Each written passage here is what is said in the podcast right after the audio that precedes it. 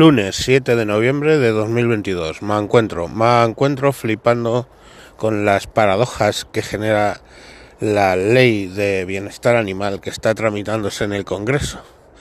Y es que esa ley, en al menos dos puntos, hace que los abuelitos o la gente en general quiera ser un perro antes que una persona.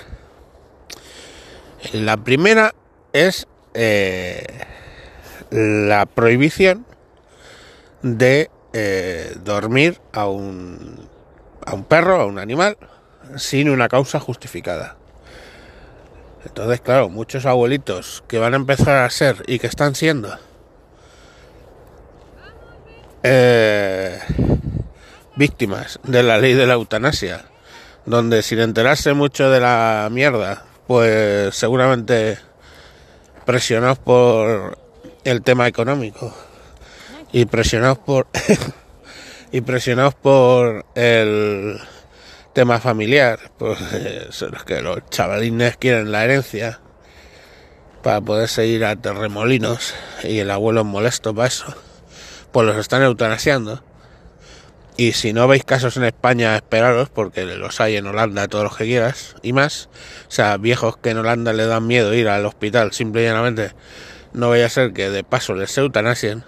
Bueno, pues eh, con esta ley nueva, eh, al perro no le vas a poder eutanasiar eh, sin dar explicación, pero coño, ¿qué cojones a las personas sí?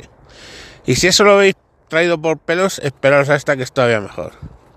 La ley obligará a todos los ayuntamientos a tener un veterinario, un servicio veterinario de 24 horas, atención aquí, pagado por el ayuntamiento, ya sea por medio de un acuerdo mancomunado o de, algún, eh, de alguna manera. ¿Vale? Pero en definitiva pagado por el ayuntamiento. Eso en poblaciones donde no hay servicios médicos para las personas y la persona tiene que desplazarse a otro pueblo si se encuentra mal. La tienen que llevar a otro pueblo. Entonces en ese pueblo, si el perro se pone malo, pongamos por caso a las 3 de la madrugada, lo puedes llevar al veterinario pero si te pones tú malo a las 3 de la madrugada, en el pueblo no hay médico, pues mm, tendrás que meterle en un coche para riesgo de su vida y llevarle al pueblo de al lado, Dios sabe a qué distancia.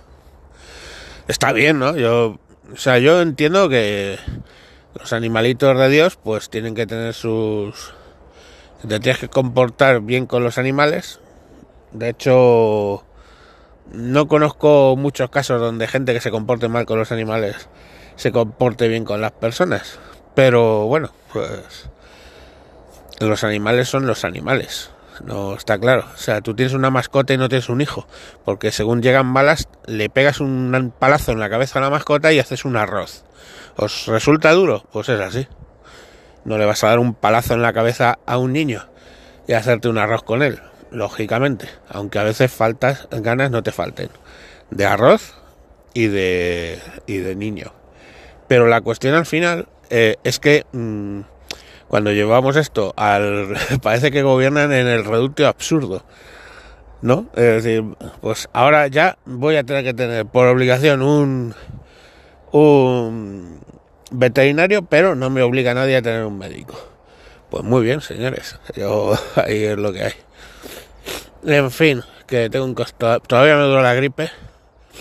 Tengo un constipado griposo bastante grave, pero bueno, me queda calculo tres días o así. Para, empezó el miércoles, de miércoles a miércoles una semana, ¿no? Ya sabéis cómo va esto. La gripe con pastillas dura una semana y sin pastillas siete días. Estoy en la opción sin pastillas. Bueno, venga, sin más os dejo con esa bonita reflexión. Si, queridos abuelos, si os llevan a eutanasiar, decir que sois un perro. Venga, hasta luego, ladráis. Cuando vayan a acercar con una jeringuilla, ladráis.